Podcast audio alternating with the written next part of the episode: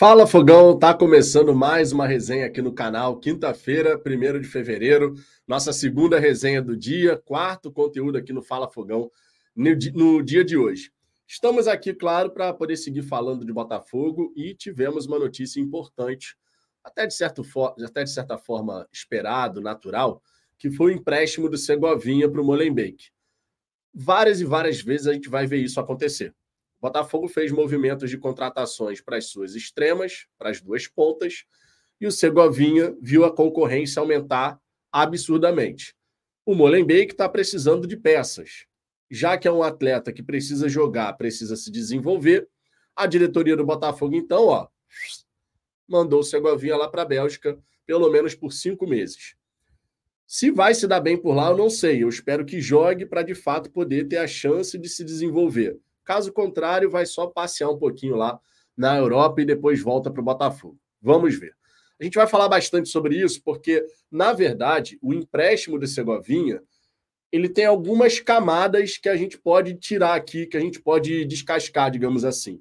E, claro, vai ser sempre com a participação de vocês aqui, a galera do chat.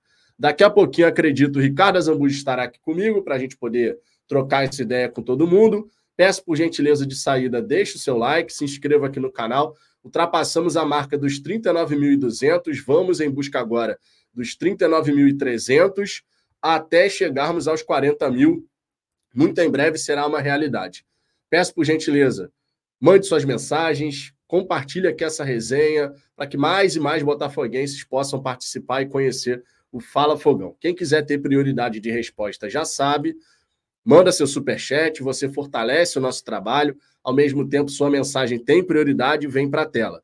Você também pode ser membro aqui do canal a partir de R$ 4,99 por mês, ou então você pode também premiar algum inscrito aqui do canal com a assinatura do programa de membros. Agora isso é possível. E algumas vezes já aconteceu por aqui nas nossas resenhas. Beleza? Eu vou dar aquela passada inicial na galera do chat, ver o que, que vocês estão falando por aqui para a gente já começar aqui a esquentar os motores. E na sequência a gente vai passando aqui pelos principais tópicos. Vou aguardar o Ricardo entrar aqui na resenha para a gente poder dar sequência nessas questões mais importantes, pelo menos do noticiário botafoguense ali na parte da noite, porque o restante do noticiário a gente já cobriu, mas claro, vocês também poderão escutar as opiniões de Ricardo Azambuja, que por sinal recuperou a conta lá no Twitter, tá? Você que usa o Twitter e ainda não segue o Azambuja por lá, para desespero dos antes, ou dos haters, chame como quiser, Ricardo Azambuja em dose dupla lá no Twitter, minha gente. São duas contas. A nova que ele criou, com quase 4 mil seguidores já, e a antiga que passou dos 7 mil. Então, irmão, para desespero da galera, tem Ricardo Azambuja em dose dupla lá no Twitter. Siga lá, dê essa moral, procura lá Ricardo Azambuja, Fala Fogão, que você vai encontrar com toda certeza. Simbora! Lucas Simões, Segovinha. A música ajudou ou atrapalhou o Segovinha? Pô, cara, não dá para falar que a música atrapalhou. E outra, essa, essa história da música, eu vejo tanto torcedor implicando com isso, encrencando com essa questão, que eu acho uma bobagem, irmão. Ah, porque criou uma música para o Segovinha. Primeiro que não foi a torcida do Botafogo que criou a música. Ela pegou o hit, pegou, foi cantado no mundo inteiro. Não foi só aqui no Brasil. Em treino do Real Madrid, o Éder Militão estava cantando a música. Então virou um hit no mundo inteiro. irmão, acontece, o jogador não conseguiu transformar tudo isso em grandes exibições, regularidade. Acontece. É um jovem atleta que saiu do Paraguai, se despediu da família dele no aeroporto, pô, a primeira vez que vai jogar no exterior, tem todo um peso, tem todo um contexto. Tomara que ele possa jogar lá na Bélgica. É uma equipe que é bem menor do que todas as outras do grupo da Eagle. Está disputando ali contra o rebaixamento, então tem uma pressão sim por parte da torcida do Molenbeek, mas é um ambiente completamente diferente do que é aqui no Brasil. Vai que o garoto vai agora lá para a Bélgica, na verdade já foi, mas vai que ele vai muito bem por lá. Vai que então, essa história de ficar, não, porque tem musiquinha, não sei o quê, virou ídolo. Não, ninguém falou que o Segovinha virou ídolo. Eu vejo o torcedor rival metendo essa, irmão. Virou ídolo. Ah, pelo amor de Deus, cara. a, a diretoria do Botafogo fez muito certo, inclusive, em aproveitar e surfar onda, cara. Muito certo. Ah, fez copo, fez camisa. Porque o moleque tava aí, porra, virou um hit internacional a música do, do, do garoto. Vai falar o quê? A diretoria fez certo, tinha que surfar onda mesmo. Vender produto, fazer dinheiro, porque assim é o futebol. Você tem que aproveitar o momento. Aí eu vejo muita gente reclamando dessa questão da musiquinha. Quem can... cantou quem quis, não cantou quem não quis, e tá tudo bem. Amo o Botafogo, Vitão. Essa torcida adora reclamar, até de música reclamam. Ah, cara, vai ter sempre quem reclame, mas assim, nesse caso aí da música, as pessoas ficaram tão apegadas a isso. Pô, fez música pro garoto que não fez gol, não deu assistência, não sei o quê. Pô, meu irmão, foi um cantor aí, botafoguense, eu esqueci o nome dele agora, que fez a letra inspirada na música lá original e tal. Fez a letrinha, porra, a parada. Botafogo vivendo uma fase maravilhosa, espetacular. A Segovinha entrava em campo, dava uns dribles maneiros lá, conseguia fazer um salseiro. A galera caiu nas graças com um garoto ali. Eu não vejo nada demais sobre isso, sinceramente, mas tem gente que realmente reclama de tudo, né? conforme você disse. Castilho Corneteiro. O que atrapalhou Segovinha foi lá pensar na camisa, camiseta 10. Yes. Peraí que ficou uma bosta essa leitura aqui, na tentativa de ler em espanhol. eu não sabia se eu falava espanhol, se eu falava português. O que atrapalhou Segovinha? Fui lá pesada, camiseta 10. Agora, agora sim. Porra, agora, agora eu tirei aquela onda aqui, metendo o espanhol aqui, porra, tá de brincadeira. Outras mensagens. O Roberto Moreira. Vitão, eu detesto Segovinha e tudo que me lembra de 2023. Já tô seguindo a Zambuja em tudo que é conta aí, ó. Temos aqui um coraçãozinho, Roberto Moreira para a Zambuja. Daqui a pouquinho o Ricardo deve estar tá, tá entrando aqui na resenha. O Renato Prior está aqui presente. O, a Márcia Ferreira, espero que ele se desenvolva, inclusive fisicamente, e volte com mais rodagem. Esperamos todos. O Bangu está vencendo o Fluminense por 1 a 0 é? Olha só. Sérgio Ferreira, esse empréstimo de Segovinha é ótimo para todas as partes. Ganha o Botafogo, ganha o jogador, ganha o time belga e ganha a torcida alvinegra por não passar raiva. É, cara, essa última parte eu poderia até tirar dessa mensagem, ô Sérgio. A verdade é que para o Segovinha ganhar minutos no Botafogo, a partir do momento que a gente tem Luiz Henrique, Júnior Santos, Vitor Sá, Jefinho, ficou muito complicado. O próximo que deve seguir esse destino de ser emprestado, de repente, é o Diego Hernandes, cara. Porque o garoto não joga aqui. Você contratou o Diego Hernandes, pagou uma bela grana nele, ele tem que jogar para se desenvolver. Senão você vai estagnar o desenvolvimento do atleta. Aí não consegue arrumar mais nada. Teve agora recentemente, recentemente o interesse do Penharol no Diego Hernandes. De repente é uma boa, empresta o Diego Hernandes aí para o Penharol, que é um grande lá do Uruguai. Vê se o garoto se, se dá bem no Campeonato Uruguaio, na Libertadores, jogando pelo Penharol. Vai que. O que não pode é o Diego Hernandes tá no elenco e treina, treina, treina, treina, mas não tem chance nunca. Ah, teve um jogo. Não dá pra gente tirar conclusão por conta de um jogo. Não dá, definitivamente não dá. Já vi torcedor dizendo: ah, o Diego Hernandes, ó, tá explicado porque que ele não joga. Primeiro jogo. A gente tem que ter mais paciência. Agora, não dá para o jovem ficar aqui e não jogar. Aí realmente é um desperdício. Desperdício total. Batista Barros, se o Bangu fizer mais um gol, o Botafogo vira líder desse horroroso carioca. É, meu irmão. E olha que o Botafogo está se esforçando para dificultar a própria vida, né? Porque já deixou pelo caminho quatro pontos contra equipes pequenas. Quatro não, né? Cinco, na verdade. Deixou três contra o Boa Vista e dois contra a Portuguesa.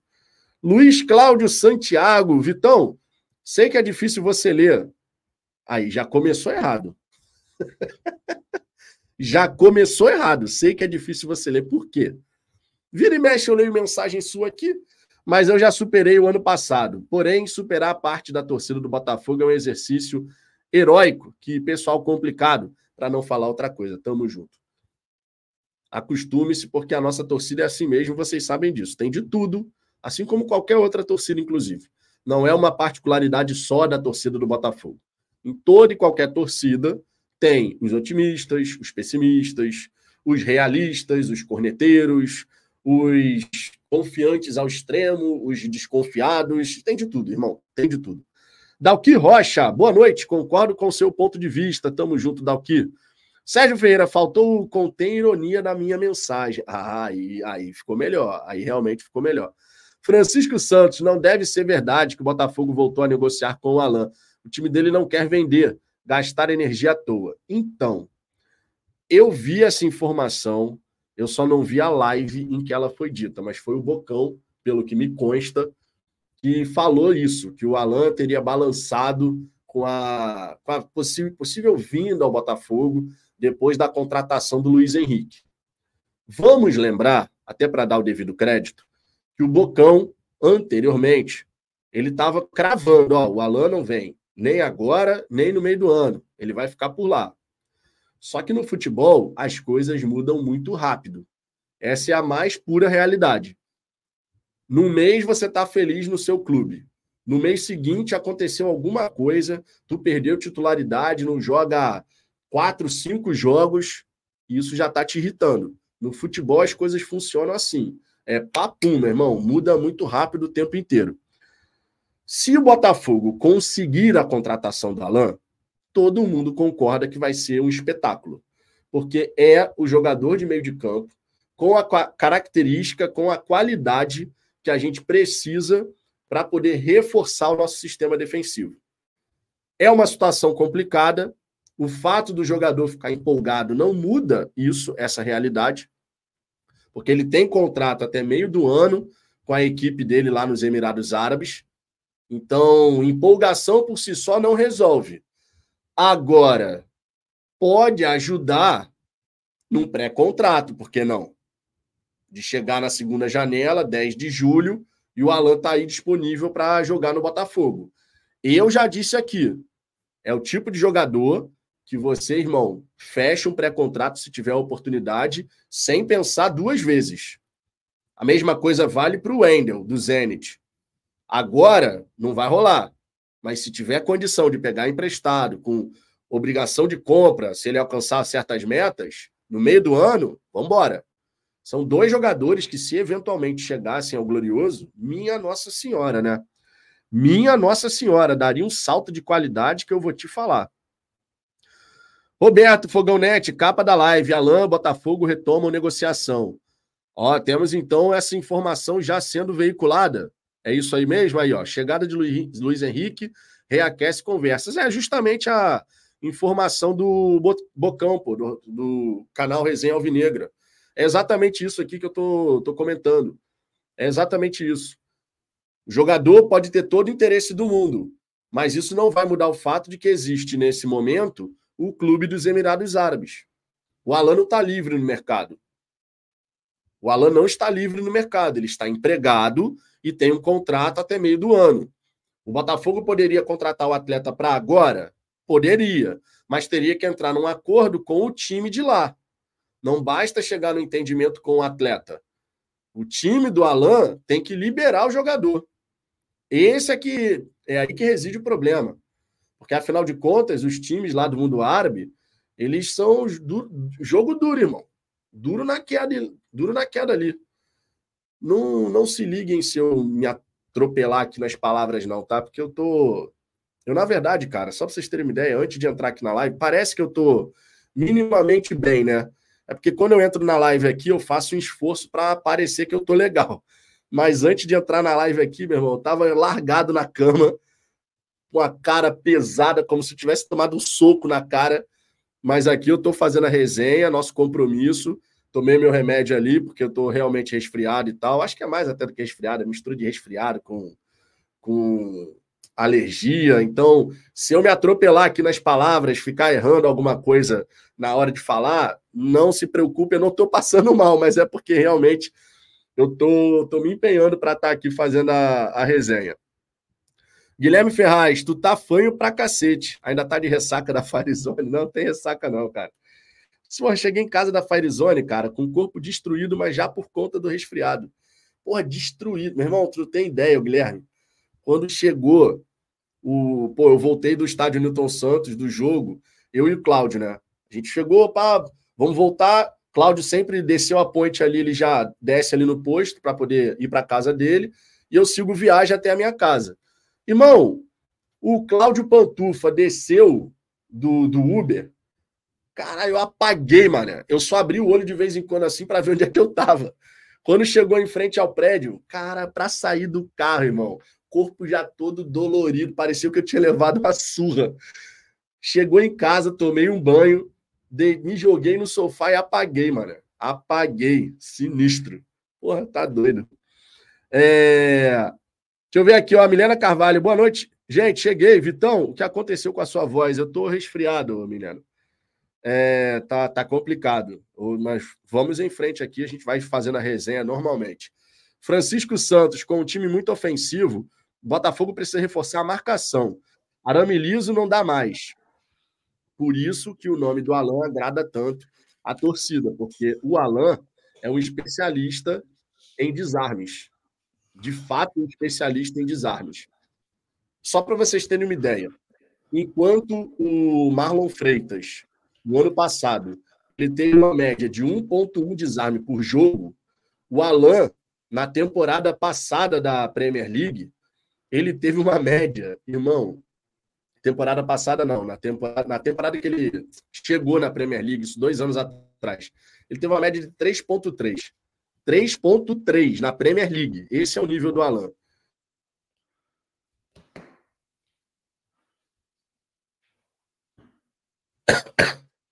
Tá me ouvindo? Tá me deu ouvindo? uma travada, deu uma travada.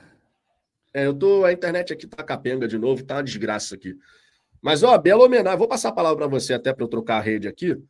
Bela homenagem ao Wolverhampton. Fez um jogo hoje impressionante com o Manchester United, rapaz. Impressionante. Perdeu por 4 a 3 é verdade. Foi uma, porra, meu irmão, foi uma pena. Pô, o Wolverhampton correu atrás. Tava 3 a 1 United. O Wolverhampton empatou em 3 a 3 Uma loucura no estádio, já nos acréscimos. Aí vai na jogada seguinte, mano. O Wolverhampton acabou de empatar em 3 a 3 Na jogada seguinte, o United vai e faz o gol com o moleque que acabou, pô, tinha acabado de entrar, sei lá, novinho, fez uma jogadaça mesmo, bateu de chapa lá no canto, tirando do goleiro. 4 a 3 irmão. Mas foi uma pena o Wolverhampton ter, ter perdido esse jogo, porque realmente a recuperação foi incrível. Não é. Boa noite para todo mundo. Eu não consegui ver o jogo porque eu queria ver, porque já falei aqui várias vezes, né? Eu eu sou muito fã do Wolverhampton. O Wolverhampton é foda, cara. Eu eu tive eh, o prazer de, de ir até lá, de ver jogo direto no estádio dele, o Molin, é, né? Molini, Molini, enfim, é francês o nome. E cara, atmosfera muito foda. Um dos estádios mais maneiros que eu já fui assim na vida.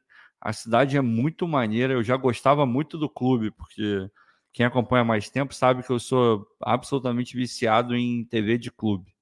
Eu vejo tudo, eu vejo todas.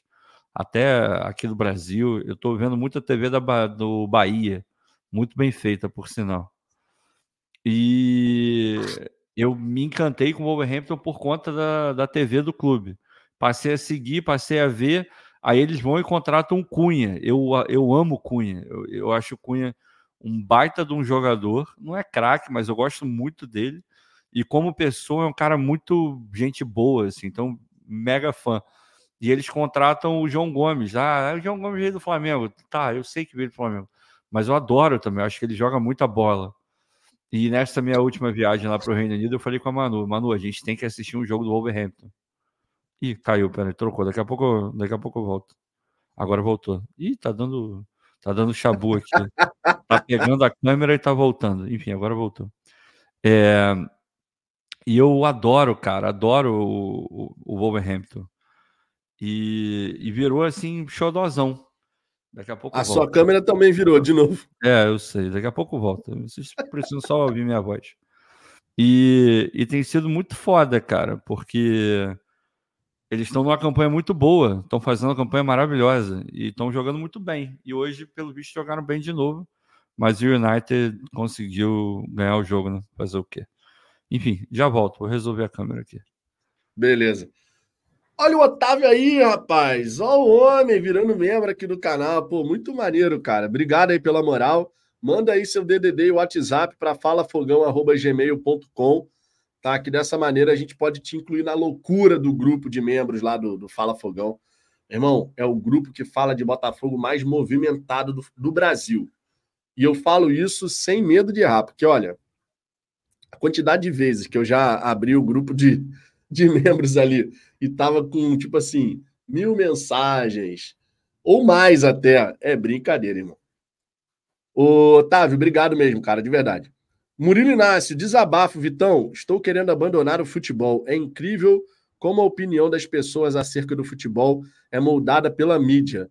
As pessoas não têm opinião própria pelo que vem, apenas replicam. Cara, isso daí acontece muitas vezes, Murilo, é porque a gente acaba vivendo hoje em dia numa onde tem muita informação e o fato de ter muita informação e as pessoas também não terem aquele aquela vontade de aprofundar um pouco mais para entender melhor o que está acontecendo, faz com que você consiga, de uma forma muito simples, meio que manipular a opinião geral. Se você, por exemplo, escreve uma matéria e o título dessa matéria é extremamente tendencioso, a maioria das pessoas não vai ler a matéria. Ela vai se informar pelo título da matéria. E aí, quando você se informa através do título de uma matéria, de uma reportagem, irmão, você está ferrado você está ferrado porque você não vai entender de fato o que está acontecendo. Isso acontece no futebol também. Não é não é só em outras áreas, não. É de modo geral, né? Mas não se afaste do futebol, não, porque o Botafogo vai te dar muitos motivos aí para celebrar. Nossa hora vai chegar, nossa hora vai chegar, irmão. Pode ter certeza disso. Gustavo Peixoto, Vitão, você viu o youtuber Vascaíno tomando esporro da mãe ao vivo? Irmão, eu vi, cara. Esse vídeo tá circulando por toda a internet, mano. Cara, tá todo mundo vendo essa parada. O maluco foi expulso de casa, ao vivo, ao vivaço. Assim, eu achei maravilhosa a forma como ele lidou com a situação. Porque a mãe dele tava descascando, irmão. E ele, eu entendo, eu entendo. Ele tentando manter ali um semblante de paz e tranquilidade que você tem que admirar, meu irmão. A, a pessoa nessa hora, ao invés do cara ficar, meu Deus, o que está acontecendo? Não. O cara, eu entendo, eu entendo. Porque a gente tem que fazer aqui o nosso trabalho. E quando, porra, quando você vê o Vasco jogando assim, não sei o quê, você fica irritado. Mas o cara, o cara conseguiu contornar essa situação aí, cara. Mas não tem jeito, né? Não tem jeito. Viralizou, naturalmente. E agora todo mundo sabe que o Russão lá do Vasco tá, tá passando por uma situação complicada em casa com a mãe dele. Eu espero que eles se entendam. Família é importante, né? Gabriel Calzolari, Vitão, verdade que o Botafogo fechou com o Neilton? Brincadeira, calma, Calabreso. Rapaz, essa história do Calabreso deu o que falar. O Toninho Tornado acordou certamente sem entender nada, irmão. Cara, Calabreso. Por que, que Calabreso tá no Trending Topics? Certamente ele não entendeu nada, mas deu o que falar por conta da confusão que rolou lá no BBB. E as pessoas tentando entender o que é calabreso? O que é calabreso? É maravilhoso, irmão, maravilhoso. Sérgio Ferreira, hoje vi uma matéria com o título dizendo que o Tiquinho resolveu encerrar o ciclo no Botafogo. Quando abri, no final dizia que ele encerrou o ciclo de jejum. Porra, meu irmão. Aí é foda, né? É isso que eu tô falando, Sérgio. É disso que eu tô falando, cara. Tu pega matérias com títulos muito tendenciosos e se você tentar se informar entre, porra, trocentas aspas só pelo título, tu tá ferrado, irmão. Tu vai acabar tirando conclusões completamente precipitadas a respeito dos assuntos. Mas o que mais acontece hoje, todo mundo sabe, é isso, né? O que mais acontece hoje é isso. Everson, ele mora com a mãe para cuidar dela. Ele fez um vídeo falando: é, o vi então. Aí é que está o grande X da questão. Esse vídeo posterior, falando: olha, eu moro com a minha mãe para cuidar dela, esse não viraliza. O que viraliza é o que tomou o esporro. E é assim que funciona a internet. Mas é bom você trazer essa informação aqui. Como Botafogo, engraçado, tiveram alguns que afirmavam que o Luiz Henrique não vinha de jeito nenhum, sumiram. Quando eu falo que só aparecem para cornetar, é, isso aí é uma verdade. A gente cansa de ver isso aqui acontecer no, no canal. Quando o Botafogo está numa boa fase assim, tem uma galera que desaparece dos comentários. Quando está acontecendo alguma coisa que não é tão boa assim, ou é ruim mesmo, aí volta com força. Mas é assim mesmo, cara. É assim mesmo, Ronaldo. Assim faz, faz parte. Tem gente que sente vontade de comentar aqui quando as coisas estão ruins, quer desabafar, quer, quer ter a sua reclamação lida. Esse é um ponto que vocês têm sempre que buscar compreender. A mídia alternativa, ela existe para dar voz ao torcedor. Por isso que aqui no Fala Fogão, a gente busca ler comentários que vão na mesma linha de pensamento que a nossa e comentários que vão numa linha completamente diferente. Sabe por quê? Quando você está irritado com o Botafogo e você comenta na rede social do Botafogo, o máximo que vai acontecer são outros torcedores curtirem lá a mensagem que você escreveu e um outro torcedor responder. É o máximo, é o máximo de interação que você vai ter. Ninguém do Botafogo vai responder. A gente não é o Botafogo em si. Nós não respondemos pela instituição Botafogo. Mas aqui é uma maneira do torcedor ter voz, cara, de você saber que a sua mensagem vai ser lida em voz alta. Entendeu? E isso faz uma baita diferença, cara. A gente vê em períodos complicados como a mídia independente, a mídia alternativa tem esse papel também de ajudar o torcedor a digerir situações difíceis, a entender o momento, é, a avaliar com um pouco mais de calma e tranquilidade o que, que a gente tem de cenário, de possibilidades. É um trabalho que, que a gente gosta pra caramba de fazer, eu sei, estou falando por mim, pelo Ricardo, a gente gosta muito porque essa interação com o torcedor, embora de vez em quando seja cansativa pela repetição, mas é muito bacana, não é, Ricardo?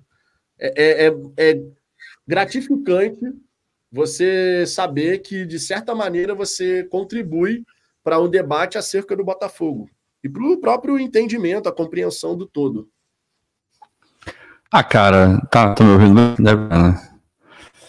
É, muito do, do nosso trabalho é esse, assim, de vez em quando a gente tem uma dificuldade maior porque o momento está complicado e tem que ter muita paciência. É, enfim, a gente tem que realmente é, medir muito bem o que vai falar e tal. Mas a grande, a grande maravilha de esse cara de comunicação com a torcida é poder passar essa visão, assim, tentando ser um pouco mais equilibrado. Nem todo mundo vai entender, nem todo mundo vai gostar, mas a gente segue no propósito, assim. E eu acho realmente que a gente está conseguindo fazer um trabalho maneiro, assim, porque o canal vem crescendo, as nossas contas também vêm crescendo, nas né, contas pessoais. Falando isso, queria agradecer ao Twitter, que depois de 200 milhões de meses me devolveu a conta. Porra, eu tomei susto com o e-mail, mano. Eu falei, que isso, cara? Que coisa? Alguém resolveu trabalhar? Divulguei aqui. Divulguei aqui. é, não, é. Obrigado. É, porque Pô, é, lá eu fazia um trabalho, é, é, é, meio que uma extensão daqui, né? É a mesma coisa você faz lá. A gente está em contato todo dia. Aqui em live você está todo dia, mas eu não estou todo dia. Então eu tento falar com a galera lá e tal. E pô, aquela conta era muito boa. E agora, logo assim que eu voltei para ela, já ultrapassou 7 mil, já está quase 7.100 agora. Então a gente volta a ter. E agora tem duas contas, né? Quem não gostava de mim vai, vai ter. dos antes, mano. Os antes piram é, nessa hora. Dose dupla. Duas vezes. É. A galera tá falando que meu áudio não tá bom é porque a internet tá ruim, cara. A internet tá ruim no mundo tá dando, inteiro. É, tá dando picotada, tá dando picotada. Daqui a pouco melhora, daqui a pouco melhora. Mas enfim, é isso. É, a gente tenta, nem sempre é fácil, mas a gente segue firme no propósito. Com certeza. Bom, falando aqui, vamos começar a entrar aqui nos assuntos Ó, vocês continuem mandando suas mensagens, tá? Continue participando. A gente vai buscar interagir bastante aqui com o chat, mas eu vou trazer os assuntos para poder direcionar aqui a nossa resenha. Vamos falar sobre esse empréstimo do Segovinha ao Molenbeek e descascar certas camadas dessa negociação. Primeiro ponto: um jovem atleta contratado pelo Botafogo, depois de ser mapeado pelo scout, que não conseguiu ainda alcançar o nível de desenvolvimento que de repente era esperado, perde espaço com a chegada de novos contratados, novos reforços, e dessa forma vai emprestado ao Molenbeek pelo menos por cinco meses de idade. Movimento completamente natural. Afinal de contas, o Botafogo enxerga no, no Segovinha potencial, e se ele ficar parado sem jogar, não vai dar muito certo, porque ele só vai ficar treinando e não vai funcionar. Porém, aí existe o X da questão. No próprio Botafogo, você tem outros atletas que estão na mesma situação. O Diego Hernandes é um, o Matheus Nascimento é outro, que já está há muito tempo nessa história de só ficar no Botafogo e, e não joga, não joga, não joga. E eu quero ver o que, que vai acontecer com o Mateu Ponte. As pessoas podem até falar assim, pô, não, mas o Mateu Ponte é lateral direito. Mas me parece cru ainda, porque nem na seleção pré-olímpica do Uruguai ele foi titular incontestável. E olha que a seleção do Uruguai apanhou daqui e dali no pré-olímpico para tentar ir para a Olimpíada de Paris. Não, não vai conseguir. Mateu Ponte já está até disponível, vai ficar disponível para o Botafogo é, já para essa próxima partida. E aí, Ricardo, como é que você avalia esse movimento de empréstimo do Segovinha? E será que a gente vai ter outros desses jovens que eu acabei de mencionar fazendo o mesmo caminho?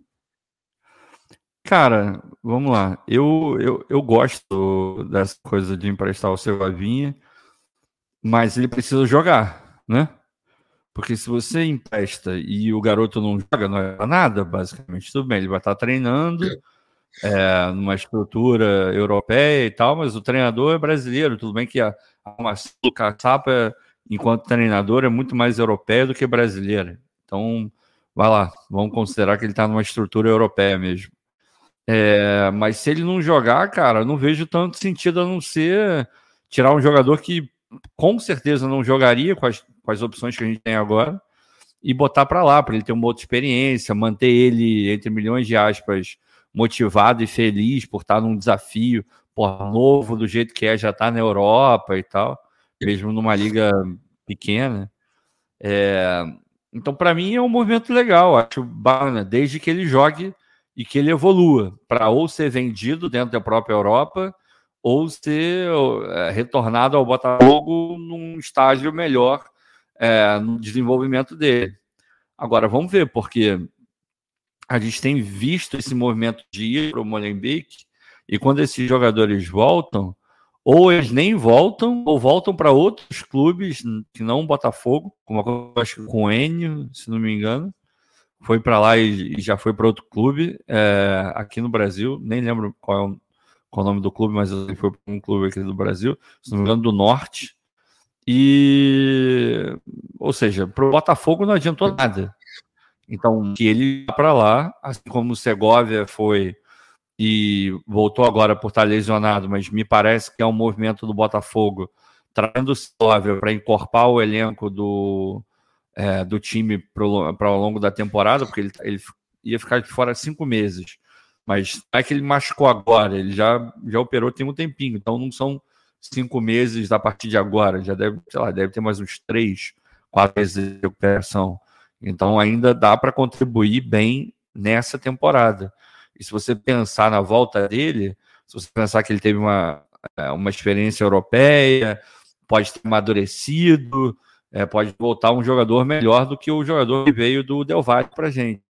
Então aí a gente vai olhar e falar, pô, como foi bom ter emprestado o Segovão para o Molenbeek. Tomara que aconteça isso com ele e aconteça com, com o Segovinha. Mas tem que jogar. Se não jogar, aí não vejo tanto sentido. Ah, sim, com toda certeza. É, e o Molenbeek lá, só para a gente poder trazer aqui, eles estão disputando né, contra o rebaixamento. Vai ter o playoff. Por hora, o Molenbeek está na penúltima colocação, irmão. Os resultados estão a draga do cacete lá. Ah. Torcida, o ambiente está de pressão. Né? Tivemos até recentemente o jogo que foi interrompido, o Caçapa, galera pedindo a demissão do Caçapa e tal. Os últimos resultados do Molenbeek. O Carlos Alberto até fez gol agora, né? Primeiro gol dele. É, União 3, Molenbeek 2. Mechelen 3, Molenbeek 1. Molenbeek 0, Eupen 1. Ostend 2, Molenbeek 0. Westerlo 3, Molenbeek 0. Clube Bruges 6, Molenbeek 1. A última vitória foi no dia 16 de dezembro. De lá para cá, só pancada, irmão. Uma, duas, três, quatro, cinco, seis derrotas seguidas. Então a situação do Molenbeek lá na, no Belgão da Massa tá complicada. São 30 jogos, tá na 23 tá indo para a 24 rodada. O Molenbeek tá um ponto, tá a três pontos do primeiro time fora dessa zona aí de rebaixamento, que vai disputar depois o playoff e tal. Então dá tempo ainda de se safar, dá tempo de se salvar. Mas que a situação tá delicada, realmente está muito delicada. O Vitão ex-calvo. Vitão. Não lê, não lê tudo, não, hein? Não, não, não, já me liguei, é. já me liguei, já me liguei. Mas ele escreveu, a gente vai ler, né? Dá, dá essa moral pro Vitão ex-calvo aqui, a cabeleira ostentada, bonita, rapaz. Vitão, esse novo patrocínio do basquete tem a ver com a SAF ou com o clube social? Aí vocês leem aí o comentário do Vitão ex-calvo. Tá achando que. Na, na resenha do almoço teve uma que eu não, não conhecia ainda. Qual foi? O cara mandou uma mensagem falando do Tinga. Jogador não, Tinga, como se fosse Tinga, jogador Tinga. Uhum. Não, na verdade não era nem do Fortaleza. Era o Tinga, que jogou ah, no Botafogo, no Internacional. Ah, tá. Aquele... Ele mandou uma mensagem dizendo assim: Ah, Vitão, o que, que você achava do Tinga? Do, sei lá, quando o Tinga tava. Quando o Tinga tava. Tinga tava. Tinga, Tinga ah, tava. Tinga tava. Porra. Tá bom. Essa aí foi boa. Essa aí foi boa. Não Tingatei, é isso? Tingatei o, o. Não, era Tingatava. Tingatava. Tingatava essa foi boa, não conhecia essa. Essa, essa foi boa. é nova. Ele, Tinga, pegou o nome de um jogador e fez a brincadeira. Realmente tá bom, foi tá uma bom. boa brincadeirinha. Criativo. criativo. Olha lá, ó, o Guilherme Ferraz. Você gostava quando o Tingatava no Botafogo? Caraca, cara. Na moral, essa galera não, não faz nada da vida, não, né? Não, não, não pô, ficou pensando como é que eu vou criar uma piadoca e tal. não tem como, cara, não tem como. Ó, o Carlos Eduardo aí, ó. Abraça a Zambuja, sou seu fã. Comentários sempre com total serenidade, rara no meio esportivo. Tá aí, ó. Coraçãozinho, junto, cara. Obrigado. Pra ele. É, pô, obrigado. coraçãozinho pra ele, cara. Obrigado. Manda coraçãozinho pra ele, cara. Calma, cara, calma, calma. Eu tô meio lento hoje porque eu não sei se dá isso em todo mundo, mas eu fiz uma ressonância magnética, a primeira vez que eu fiz. E foi uma experiência, porra, é um negócio esquisito, né? Fazer uma ressonância magnética. Aqui a gente chama de MRI. E, pô, tava meio, meio cagado, né? Porque, porra, tu entra num tubo lá, um negócio meio esquisito. Mas eu ainda tive um molinho que eu, eu fiz na, na aberta. Então não é aquela que você fica dentro de um tubo completamente. Né? Eu fiquei dentro de um, de um negócio lá, mas as laterais eram abertas. Mas é esquisitíssimo. Eu saí meio, meio esquisito. É, sei lá. Então eu acho que eu tô, tô mais devagar do que o normal hoje. Mas também não sei se é coisa minha ou se é coisa do MRI, mas enfim, whatever. Mas obrigado, cara. Obrigado, obrigado pelo, pelo, pelo elogio.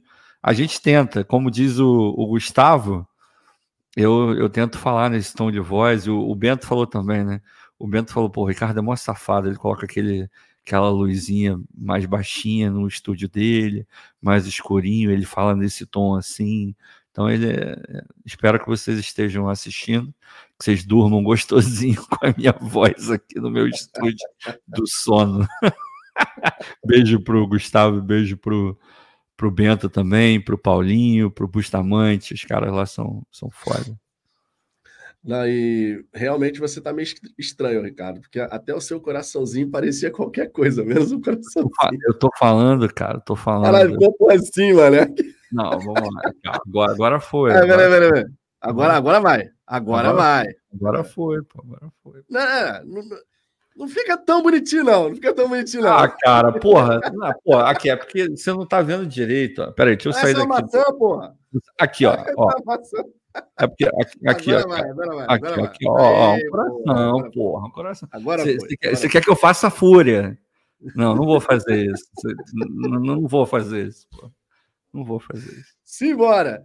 O Paulo de Jesus. Vitão, o Bocão mais cedo disse por via zap para o Anderson que o Alan tá mexido para vir para cá com a contratação do Luiz Henrique. O Bocão tem contato pessoal com o Alan. Então, o, o Paulo, mas foi o que eu falei, cara. É, não adianta só o Alan tá com vontade de vir e tal, ficar empolgado. Pelo menos por agora, tá? O contrato dele vai até meio do ano. Nada impediria o Botafogo de acertar um pré-contrato com o atleta. Mas por agora, O Botafogo, de qualquer forma, teria que entrar no entendimento com o time dele nos Emirados Árabes. E negociar com os árabes, ainda mais ele sendo o capitão da equipe, não é tarefa fácil. Todo mundo sabe disso. A gente vai ter que aguardar o desenrolar dessa história, né, Ricardo? Agora, que seria um reforço espetacular, ainda mais considerando a necessidade que a gente tem de um cara especialista justamente no que o Alan consegue fazer ali dentro de campo, aí sim é simplesmente sensacional. Não, é, e, e vamos, vamos combinar, né? É, se essa notícia do Bocão, o, o Gentili parece que, que confirmou também, né? É, se isso for de fato é, ali, fato venéreo, como, como diria o Paulinho Gogó, é, que é maravilhoso, por sinal, eu, porra, começa a dar uma empolgada maior, assim, porque, porra, o time do Botafogo vai ficar chato.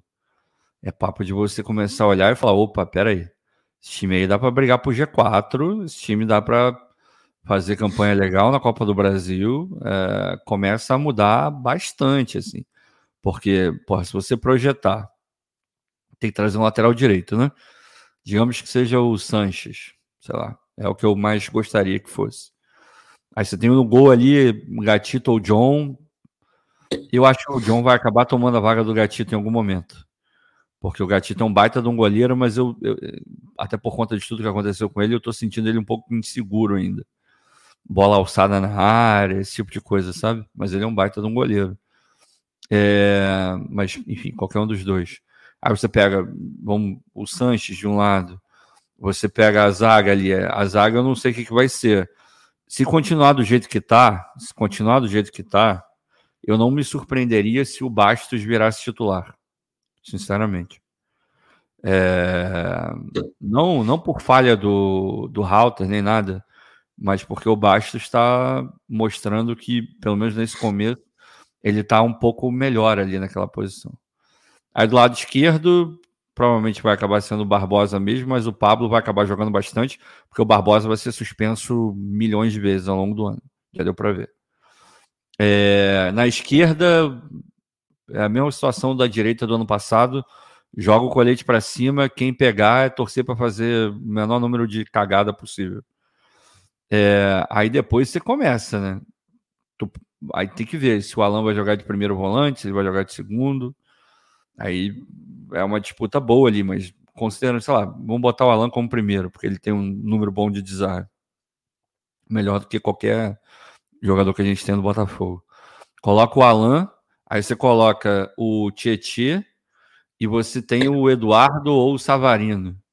De um lado, Luiz, do outro, Vitor Sal, Jefinho, e no ataque o Tiquinho Soares. Porra, para aí, né? Porra, aí é foda. Aí realmente o negócio começa a ficar bem. É, é, no papel já passa a ser um time bem melhor do que o do ano passado, inclusive. Agora, papel aceita tudo e tem que confirmar o Alan também, né? É, é Alan, Alan ou Alan? Achei... É Alan, né? Ele, eu sempre lembro dele como é, Alan. O Alan era o outro lá do Flamengo. É, é, hoje eu ouvi o, o Bocão falando na live do Anderson. Acho que ele falou Alan mesmo. Enfim, vamos ver. O Fabrício Dias aqui presenteando cinco inscritos do canal com assinatura de membro aqui do Fala Fogão. Os felizados foram Vitor Louzeiro, Wanderson Rodrigues, Milena Carvalho, Thiago Suzano e Anderson Osório. Bacana. Bacana. Pô, o Fabrício tá, Fabrício, tá dando uma moral gigante. O Fabrício tá dando uma moral gigantesca, irmão. Não é só aqui não, hein? Não, é não, não, não, não. Tá fazendo isso em várias lives, cara. Em várias lives. Pô, é sensacional. O Fabrício já fez essa brincadeira aí aqui três vezes, cara. São 15 assinaturas que ele deu de presente aí pra rapaziada. 15 assinaturas, ah, muito legal. Tá com o cofre aberto, meu irmão. Tá Tá pique de um texto. Por sinal, meu irmão, já viu a grana que o Asaf Botafogo colocou em 240, desde 2022? Né? 250 milhões. É. E há quem diga ah, que o Botafogo para. não gasta dinheiro, que o Texas ah, não gasta dinheiro para contratar reforço no Botafogo. Pô, para. Toda janela é a mesma coisa, o mesmo papo. Não, é... escorpião do bolso. E, é, e, é, e é foda, né? Porque a gente já falou aqui.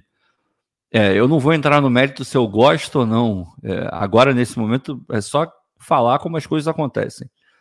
A SAF Botafogo, ela, em termos de execução de planejamento de pré-temporada, é horrível.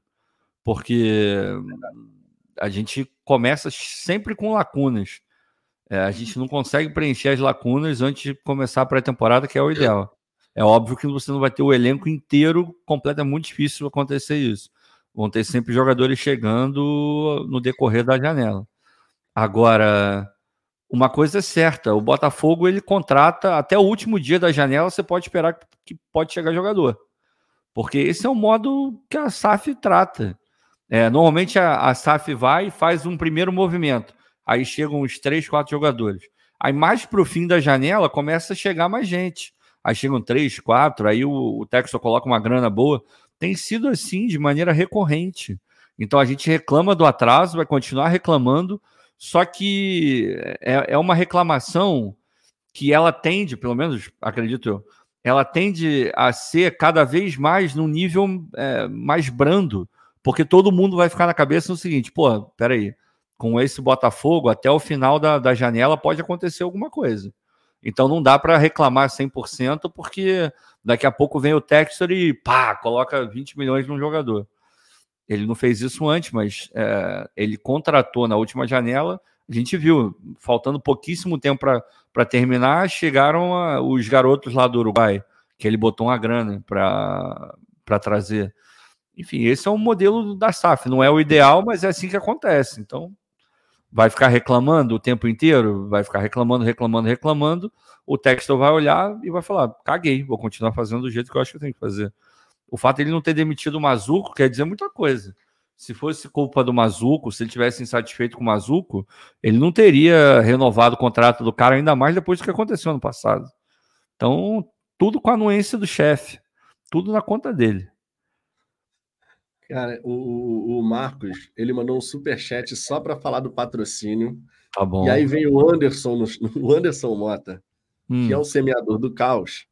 E vá, notícia de agora. Uhum. O Botafogo fecha patrocínio para as mangas com a empresa tal para a temporada 2024. Anderson, o semeador do caos, Anderson. E o Marcos Santos aqui, Marcos, não faz isso não, vai gastar dois reais à toa, cara. Porque a gente não vai ler essa mensagem aqui. Tu é contador dele? Tu é contador dele?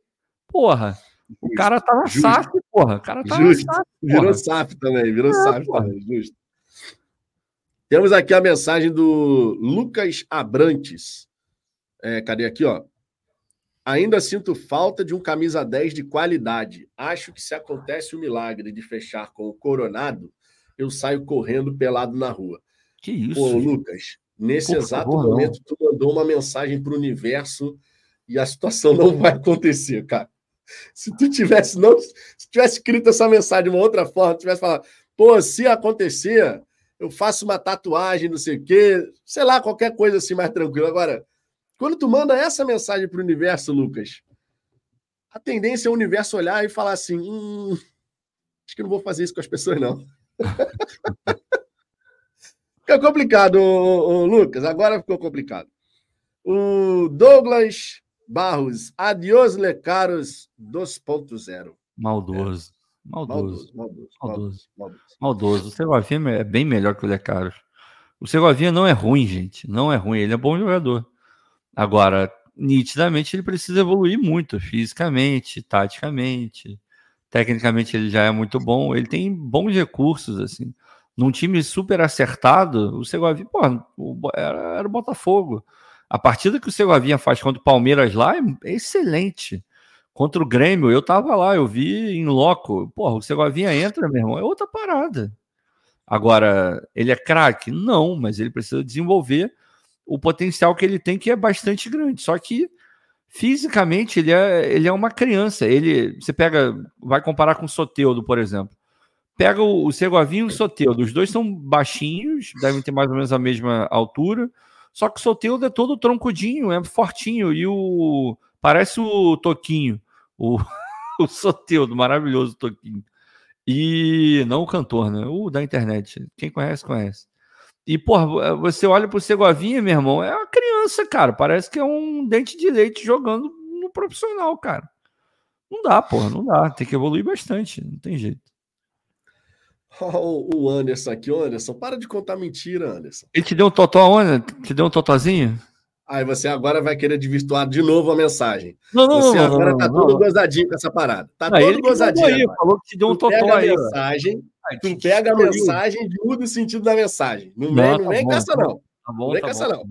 Tá bom. Tá o, o, Anderson, o Anderson, tem vídeo, cara. O Ronaldo Marcatini, que tá aqui no chat, ele filmou. E filmou, a partida. É, é filmou. Foi, foi uma loucura completa. Opa! Opa! Pô, Anderson, tava eu jogando junto da. Eu e Gabriel de. Era eu? Não, eu, eu e Ronaldo. Não, nessa era eu e Gabriel jogando, a dupla ali. Você e Douglas. Vocês fizeram 4 a 2 e tomaram a virada para 5 a 4 irmão. Não tem essa história, não, Anderson. Pô, conta muita história, irmão. Conta muita história, semeador do caos. Só porque você está aqui mandando essa mensagem, Opa. já deixaram o like? Se não deixou, cinco segundinhos. Cinco segundos para deixar o like.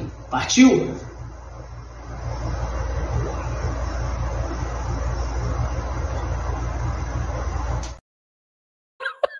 Uou! Esse, esse, dedinho aqui é maravilhoso. Ele já tá meio subindinho, assim. É, direitos autorais. Ah, eu já peguei uma outra do. Já peguei hoje do Gentili. É, para quando o Luiz Henrique fizer gol, já vai ter uma vinheta do Gentili também. Fiz até um stickerzinho, já mandei para ele, ele riu pra cacete. Então já tá autorizado. Vou mandar para você depois. A qualidade tá uma merda porque eu tirei da live do Fogão Net. Mas vai ser ótimo. Você viu ele fazendo a Pantera hoje? Você não viu isso? Né? A Pantera não, hoje não Nossa, o Gentili fazendo a Pantera, coisa é, sensual num nível estratosférico. Quando eu entrei na live do Fogão Net, os caras estavam falando de Cavaleiro do Zodíaco. é, pode ser. Participei também, participei também. Mas isso foi um pouco antes, foi um pouco antes. Ele fez o, ele fez a Pantera hoje. Hoje tivemos o, o Gentili felino. Teve isso aqui, cara? Hã? A Zambuja falando que a live do Fogonete é uma merda. Cara, não falei isso não. Pelo contrário, eu fui extremamente é, porra, desrespeitado pelo pelo Léo, a quem eu, eu passei a nutrir ódio mortal a partir de hoje. É, porra, o cara me esculachou duas vezes na live. Ainda teve isso. Se não fosse o Gentili para salvar a minha reputação, eu tava ferrando. Não só a mim, ele esculachou a mim e ao Pedrão também. Mas comigo foram duas vezes. O Léo é um mau caráter. Não sei o que, que, que, que deu no Fogonete de colocar é, aquela figura deplorável né, na live do Fogonete. Mas enfim, é brincadeira, tá? Porque a internet é foda. Os caras vão fazer um corte e vão mandar para ele. É brincadeira, é brincadeira. Ah, tirei. Não! É porque eu falei, se eu falei isso é por causa da imagem. Porque eles usam dois, né? Tem os dois quadrinhos lá. E, pô, para você recortar só o Gentile, é, a resolução vai pro cacete, né? Não tem como. Aí eu recortei, mas deu para fazer um chiquezinho mais ou menos, mas, enfim, dá para ver que é ele. Eu vou mandar pro Vitor, depois ele julga. Tá justo. O Eudemir Santos, planejamentos são metas. Se bater acima da meta, reduz a meta. Vídeo ano Opa, passado. Já, já vi isso em algum lugar. Mas ao contrário, né? Pô, cara, se bater, se bater acima da meta, reduz a meta. Aí é foda. Cara, mas ó, vamos torcer para que dessa vez não tenha essa historinha. Vamos torcer para que dessa vez a gente não tenha essa historinha, que o Botafogo faça uma baita temporada e que no fim a gente tenha motivos para celebrar. Se a gente reforçar o nosso sistema defensivo da maneira devida, a parada vai ficar, vai ficar enjoada vai ficar séria. O Botafogo vai ter time para poder realmente brigar. Aí vai ter que depender do encaixe, se o Thiago Nunes vai conseguir dar liga na equipe. A gente espera que sim, claro. É, equipe Roca. Salve, galera. Tamo junto, ó. E ó, é do, é do exterior, hein? Tá em dólares aqui o, o superchat. É de repente tá morando nos Estados Unidos também. Falando dos Estados Unidos também, de repente pode ser, hein? Pode ser. Pode, pode. É, deixa eu ver aqui outras mensagens. O, Bruno Brasil. Se, é, Cavaleiro do Zodíaco é um bom assunto, pena que é muito antigo. Não. Cara, eu não acompanhei todas as sagas do, do Cavaleiro do Zodíaco, não. A Lost Canvas eu vi e a do Santuário eu vi. Agora, pô, pra. Na época aí, da. O Guilherme tá perguntando qual é o nome da equipe aí que você leu o superchat. Ué, nada de mandar mensagem, pô. que isso, gente? Mas lê aí o nome da equipe, pô, de novo. Roca. Não, não, não. O nome da equipe. O nome da equipe, equipe. não era só Roca. Equipe, equipe... Roca.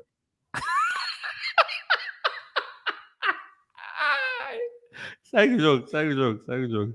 Não, pô, mas ele tá forçando de novo. Aí não foi tão bom quanto o do Tinga tava, o, o Ricardo. Não, não fui eu, não, Isso cara. Isso é, coisa, isso é, coisa, do chat. O chat vai, não, vai julgar se você é... mandou o nome da equipe com a boca cheia. Eu acho que sim, mas o chat que vai dizer. Não, cara, nada demais, cara. Tá Essa bom. daí não dá, porque. Não, nada demais seria, mesmo, cara. É só uma questão. Alguma de, coisa, só questão seria de. alguma coisa. Seria alguma nenhum, coisa se hum. a sequência fosse um outro tipo de R, não um R normal assim, pô. Entendi, entendi. Não, Aí, tudo bem. É porque eu realmente é, não, não, não entendo muito desse tipo de nome, mas né, você tá falando aí, eu acredito. Não tem problema, não. Gilberto Júnior. Gastam muito. Quê? Os caras gastam muito, mano. Pô, mas aí é forçando. Essa daí não. O, o, o, da hora do almoço, o da hora do almoço foi muito bem bolado. O da hora do almoço foi muito bem bolado. O Tingatava foi bem bolado ali. Esse não. Esse aí não. Esse aí, sinceramente, não. É... Seguindo aqui, ó. O Gilberto Júnior, com os jogadores que o Botafogo tem no elenco, o ideal é jogar com linhas baixas e contra-ataque rápido pelas pontas. Ninguém segura se encaixar bem o jogo assim. O Thiago Nunes, a gente só tem que ver como que de fato ele vai armar a equipe, né? Se ele armar para jogar numa transição, realmente a gente vai ter e tendo espaço para correr, pô, meu irmão, tendo espaço para correr vai ficar enjoado o negócio. Agora, porra. será que ele vai jogar assim? Cara, a gente é, esse é o grande problema desse começo de temporada, não ter tido um lateral direito e tal o elenco tá, tá meio ali desconfigurado em algumas posições. Porque a gente não sabe qual é a real intenção dele. Ele tá misturando. É, agora, esse último jogo, a gente já viu a linha ali de quatro. É, a gente estava vendo uma linha de três. É, e, e, qual vai ser? Esse último foi um 4-3-3. No próximo jogo, não sei. Chegando o lateral, vai ser o 4-3-3? É, não sei. Tá, tá muito indefinido, assim. O que dá para o que dá para ver pela montagem do elenco é que, sem dúvida nenhuma, o jogo, o jogo pela, pelos flancos, como diria o outro, do Botafogo vai ficar fortíssimo. É, é assim, é, vai ser muito forte. Eu vi, teve algum jornalista que eu não lembro quem foi. Eu acho que foi o Fernando Campos, eu acho. Que acho que foi ele sim. Que botou hoje no Twitter, ou ontem, já não lembro mais, é, o, as linhas de ataque de todos os clubes do Rio de Janeiro. Ele fez para os outros estados também, mas enfim. Porra, tu olha a linha de, do Botafogo, caraca, meu irmão, assim, você pode discutir qual que é melhor, assim. É, a do Botafogo ou, do, ou a do Fluminense, por exemplo. A do Flamengo ela, é ela, é bem forte, né? E com o Tite deve ficar potencializado. Então, de repente, do Flamengo é o primeiro. Aí eu acho que tem discussão entre Fluminense e Botafogo. Tudo bem, tem o Cano, tem o John Kennedy do outro lado, Douglas Costa, mas eu vi o Douglas Costa jogando é, ano passado ao vivo. Nem titular ele era. E na MLS, eles viram o que aconteceu hoje lá na Arábia Saudita, né? A patada que o time do Messi levou. Então, pô, o cara não conseguia ser titular nem aqui. Né? No Brasil, o Fernando pode, pode resolver o problema dele? De repente pode, mas vai lá, tem lá a linha de frente deles. Agora, ficou nítido ainda mais a, a discrepância, a, a, violentíssima diferença que existe entre os três, Flamengo, Fluminense, Botafogo e o Vasco, assim. O Vasco tá Deus do livre, tá bizarro. Mas enfim, vamos, vamos ver como é que vai rolar. Mas o time tá ficando muito, muito forte. E as pontas do Botafogo Tá. É, aí, ao contrário da lateral esquerda, que você joga o colete, quem pegar, você torce para não, não fazer muita cagada, na, na frente é mais ou menos o contrário. Assim. Obviamente que na, na direita a briga é um pouco mais desigual. se pensar em Luiz Henrique e, e o Júnior, porra, o Luiz é muito mais jogador que o Júnior. Agora, do outro lado, Jefinho e, e Vitor Sá, porra, é o, o problema que todo mundo quer ter, porra.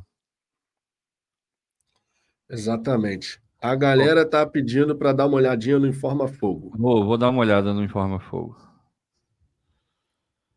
Tô abrindo aqui. Ah, Informa Fogo. Ah. É, no Informa Fogo só tem a de 44 minutos atrás, cara.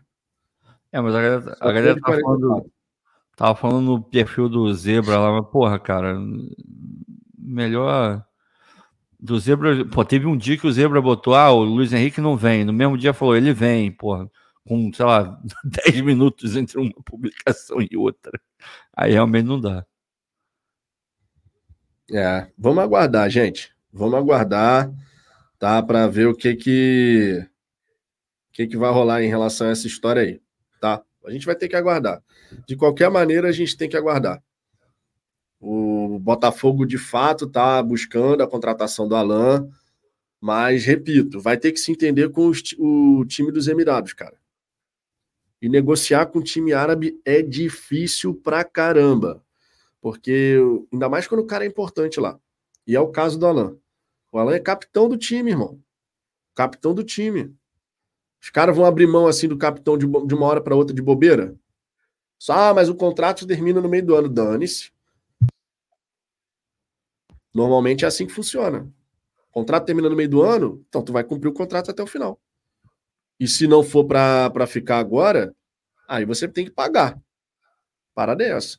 O Rodrigo Frisoni, a multa dele é de 500 mil euros. Cara, então, essa história de que a multa do Alan é de 500 mil euros, cara, eu busquei essa informação tudo quanto é lugar. Tudo quanto é lugar. Procurei de várias formas, acessei trocentos sites. Em nenhum lugar estava escrito que a multa dele é de 500 mil euros. Nenhum lugar. É, eu, eu, sei, eu, sei onde, eu sei de onde a galera está tirando isso. É... Ai, meu Deus. Tu recebeu a mensagem do Dedé agora? Não. Puta merda. Acompanhe o Twitter do, do Almanac. Ele está prometendo algo que muita gente gostaria de ver e nunca viu. Acompanhe o perfil do, do Dedé. É, mas eu sei de onde veio esse negócio de 500 mil dólares. Veio lá do perfil do Zebra Fogo lá. O, o, enfim, a fonte dele é o FM Inside. Está dizendo que a multa é menos de 500 eh, mil dólares, mas enfim, porra, isso aqui é. Eu nunca ouvi falar nesse negócio.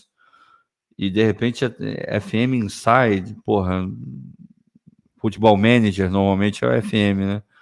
Sei lá, não, não deve ser só 500 mil dólares. Muito difícil que seja só 500 mil dólares.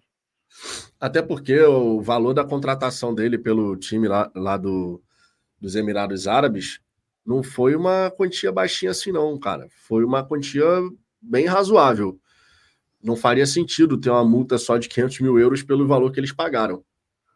O jogador chegou, na, o Alan chegou no. A gente pode até dar uma olhada aqui no SofaScore, que deve ter o histórico das negociações. Mas em reais, o que eu tinha lido é que era na faixa de 30 milhões de reais, assim, o valor que eles pagaram. Isso vai dar 5 milhões de euros. Tu vai botar uma multa de 500 mil euros? Não, não, não. É, é não bate se, outra. Não faz o menor sentido que a multa seja só 500, cara. Mas o cara ganhando salário, porra, sinistro. Não, não, não, esquece. Não, não deve ser isso só, não. Muito, muito baixo. 500 mil euros, cara. Jogador é, bem. uma multa de 500 mil que já tinha pago, porra.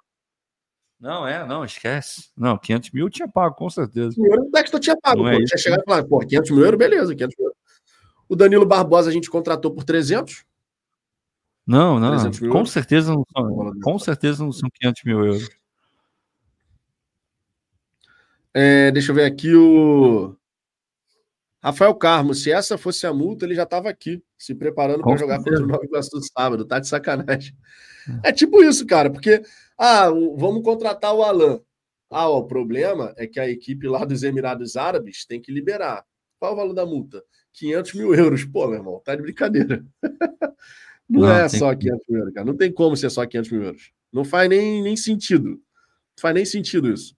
O Alan já estaria fora do, do mundo árabe, se quisesse, claro, há muito tempo. Há muito tempo. O Marmota perguntando, a Zambuja, o Venete te convidou para tomar um açaí com granola? Você topa? Cara, eu vou te falar, eu toparia, mas não pelo açaí, pela amizade que a gente tem. Porque realmente é, a gente foi né, criado junto e tal, somos muito amigos, mas açaí, sabe que eu não curto açaí, cara? Eu tentei umas, sei lá, uma vez, duas vezes, mas não não, não rolou, cara. Eu, eu tenho que testar, testar de novo, mas eu não sou um grande fã de açaí, não. Mas pelo Venê, cara, pelo Venê sim. Pelo Venê sim. Ó o Almanac aí. O Almanac que hoje vai estar na live do Dep, hein? No, no, Madru, no Madrufogão, no Madrugadão, o original. O Almanac vai estar lá e ele me mandou uma mensagem aqui, porra, no privado, prometendo uma foto bombástica no Twitter para alavancar ainda mais a conta dele. Então fiquem atentos lá na conta do Almanac, Almanac Botafoguense, que já já vai ter ali o, o pão de açúcar, digamos assim, na, no perfil dele. É, a galera aqui ficou revoltada com o lance da açaí, mano. Por quê, o Vitor, Vitor Lozeiro. Que isso, Azamba? Açaí Ué, é muito bom. Eu, eu não. Eu o não... Leone, entrei na live e tive que fechar. Falou que não toma açaí. É, Gil Santos, açaí é vida, tô tomando agora. Eu tentei, cara, eu tentei. Não é aquela coisa de, ah, não gosto, mas nunca, pô, experimentei a, a comida. Do, porra, não é assim, não. Mas é, açaí é foda, cara. Tem, tem sei lá, acho meio um gosto de terra. Eu nunca comi terra, mas parece, parece um pouco. Rapaz, se vocês conhecerem o gosto alimentar do Ricardo, Puta, que o homem não gosta de comer. Aí, o paladar bom. do Ricardo é complicado, irmão. Isso é um paladar do é, Ricardo é complicado. Isso é uma parada que é boa para o Maduro Fogão, porque se a gente ficar discutindo o que eu, o que eu não como, Jesus Cristo, vai ficar aqui até amanhã. Vocês vão Meu ficar irmão, malucos. O paladar do Ricardo é complexo, complexo. É, é. O homem não gosta de um monte de coisa aí que a galera fala, como assim, pô? É foda. O Diego Basílio, aqui no Pará é pecado falar que o açaí tem gosto de terra aí, tá vendo? Eu tenho maior vontade de, de ir ao Pará, cara, porque a comida parece ser sensacional, o, é. o local parece ser muito foda, as pessoas também. Eu não tô falando isso para limpar minha barra do que não comer o açaí, não. É porque realmente parece ser uma culinária muito foda, assim. E tem pessoas, tem conhecidos que são do Pará falam muito bem e tal. Então, e a cultura é muito foda também. É, gostaria, gostaria. Não, todo mundo fala bem pra caramba da culinária paraense, cara. É. Todo mundo. Não conheço uma pessoa que tenha ido lá e falou assim, nem não gostei e tal. Não, dizem que é maravilhoso. O, ver, o, o mercado, ver o peso. Dizem que é uma experiência assim diferente, né? Então, espero um dia ter a chance de ir lá. Com certeza. Seguindo aqui, passando na galera, ó. O Carlos Eduardo, pô, Zambuja, caiu no meu conceito, hein? Tô zoando. Foi mal, cara. Foi mal. Desculpa. O Leone, se for iniciante, toma com xarope de Guaraná. Paraenses vão me matar, mas fica foda. Aqui, aqui na região do, do Rio, é, você toma açaí normalmente batido com xarope de Guaraná. Por isso que normalmente a galera lá do Pará estranha, né? Porque hum, o açaí isso. é consumido de uma forma diferente hum. aqui e lá. São duas lá é mais diferentes. raiz, lá é mais in natura. Aqui é meio.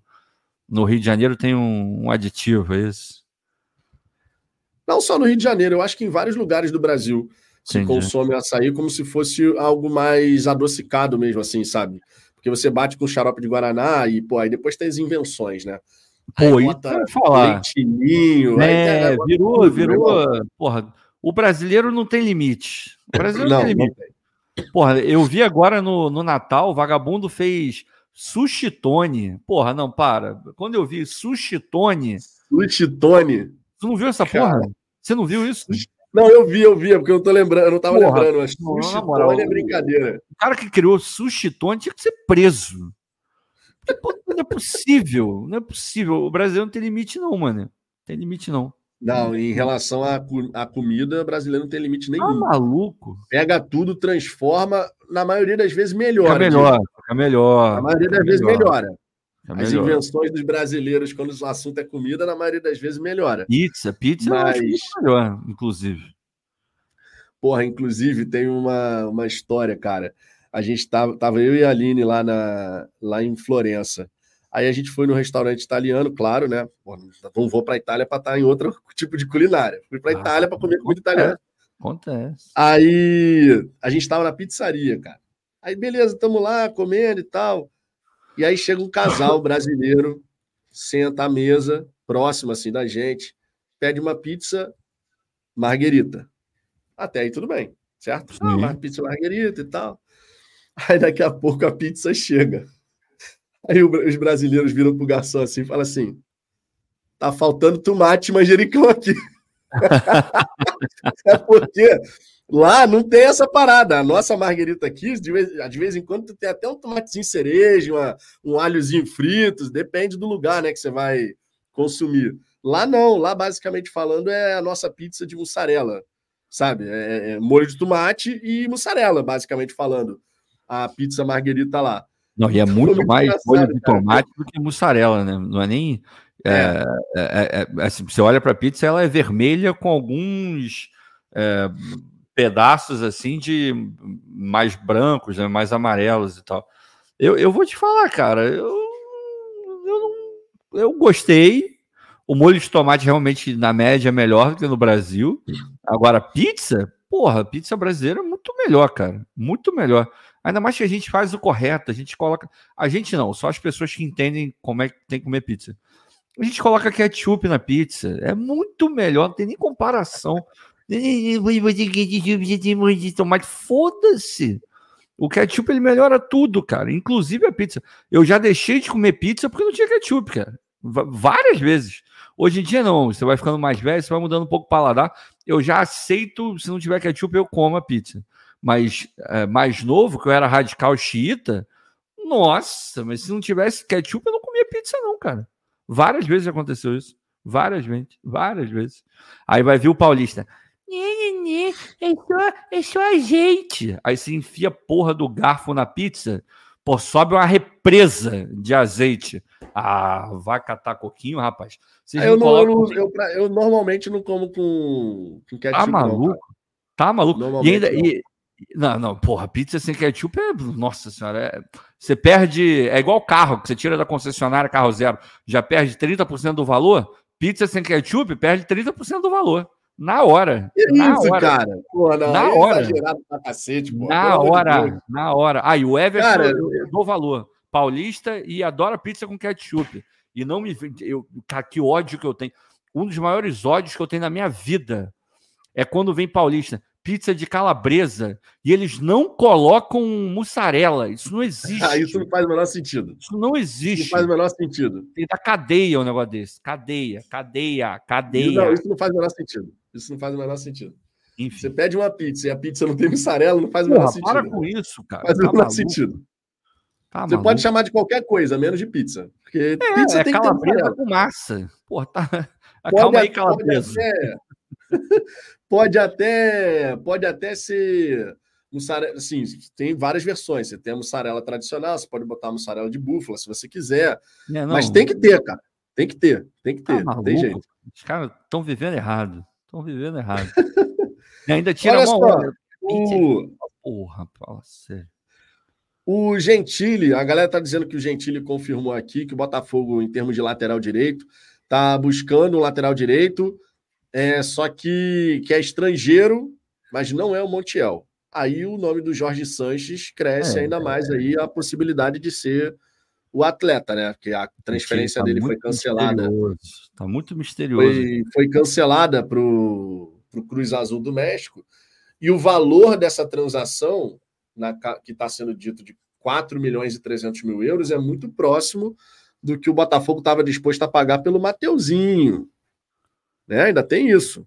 Estava é. disposto a pagar 4 milhões de euros para o Mateuzinho e o Sanches, de repente, quem sabe, não, não sai por isso aí também. Não tem potencial de revenda como seria um jogador mais jovem, é verdade. Mas aí vai de, de repente, você encarar ali a lateral direita como uma questão de movimento estratégico para a temporada do Botafogo, né? Absolutamente fundamental o reforço por ali. O Sanches é o que mais te agradaria, né, Ricardo, do, é. dos jogadores aí que surgiram é. no radar recentemente. É, a gente conversou mais cedo né, sobre isso e o Montiel ele é caro, porque a gente vai lembrar que, tudo bem, tá jogando no Nottingham Forest, mas é um jogador campeão mundial. Porra, ele era o lateral da, da Argentina campeão mundial. Não acho essa Coca-Cola toda, não acho que joga tão bem. Outro dia tomou um baile aí, eu nem lembro. Cara, eu não lembro qual foi o jogo que eu vi do Nottingham Forest, porque eu vejo 200 milhões de jogos da Premier League. É... Inclusive o meu Tottenham ganhou do Brentford com mais um gol do, do Pombo, inclusive. E, e porra, ele tomou um baile, assim. É... Cara, o Sanches é muito melhor é, defensivamente, e era o que eu tava falando com o Vitor hoje. A gente precisa de laterais muito bons defensivamente, porque os nossos pontas não recompõem com tanta facilidade e destreza é, a nossa zaga, a gente tem zagueiros que não são primores em velocidade, então a gente precisa de um lateral que seja muito bom defensivamente para tentar dar um equilíbrio. Se você consegue um volante do nível do, do Alan, então, porra, melhor ainda. Você consegue uma proteção mais forte, né? Então, tomara que seja o Sanches mesmo, mas é, se não for, eu gostaria que não fosse o Montiel, não, vou ser bem honesto não, não curto. Não curto muito o, futebol dele, não. É o, o Jorge Sanches, que é da seleção mexicana, já teve 36 participações na seleção mexicana. Poderia ter retornado ao seu país, mas a transferência foi cancelada. Vai que é esse jogador que está aí disponível né, para ser negociado. O Ajax não vai utilizar, o Porto, pelo jeito, não faz tanta questão assim de manter. Então vamos ver, vamos ver. É, temos uma mensagem aqui do Rodrigo Frisoni. E se for o Gil Gonzalez? Cara, esse bonde aí, na minha opinião, passou. Porque é, é. o Gil Gonzalez ele tá jogando direto lá na Espanha agora. Quando o Botafogo buscou o Gil Gonzalez na última temporada, ele não era titular, pelo contrário, estava ali meio que encostado e tal. Aí o Botafogo demonstrou interesse, só que a diretoria do Mallorca pediu uma compensação pelo empréstimo. É, seria um empréstimo com opção de compra e tal. Mas eles pediram uma certa compensação que, de repente, o Textor entendeu que não faria sentido. Seria, de repente, uma compensação meio acima daquilo que ele estaria disposto a pagar. E, no fim das contas, o Botafogo acabou pegando de Plácido. Né? Foi um milhão de reais o empréstimo do, de Plácido. E, se a gente quisesse manter, nove milhões de reais. O resto você já sabe, de Plácido não ficou. E a gente já sabe disso há bastante tempo. Mas o Gil Gonzalez é até estava na, na, relação do, dos jogadores, né? Porque uma vez que você mapeou o atleta, não tem por que você deixar de acompanhar, de repente surge uma oportunidade, mas nesse caso de agora, não. Nesse caso de agora, não. Inclusive, esse empréstimo do, do Segovinha aí para o Molenbeek serve também para abrir uma questão de vaga de estrangeiro, porque a gente está com vários estrangeiros no, no elenco do Botafogo. Me ajuda aqui a lembrar, Ricardo.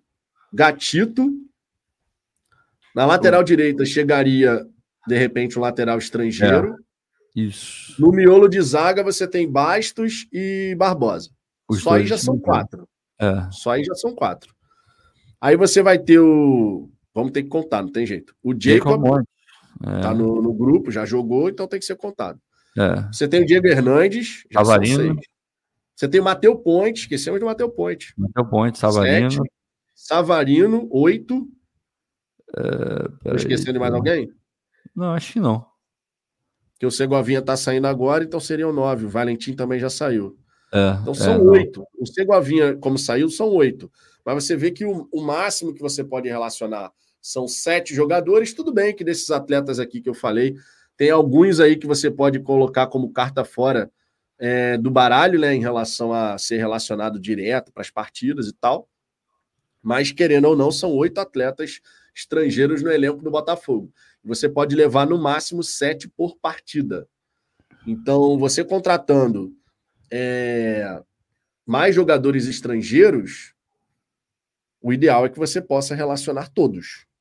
Ideal. É, a CBF tava, já teve um pedido para a CBF aumentar o número de, de estrangeiros. Acho que passaria para nove, se não me engano.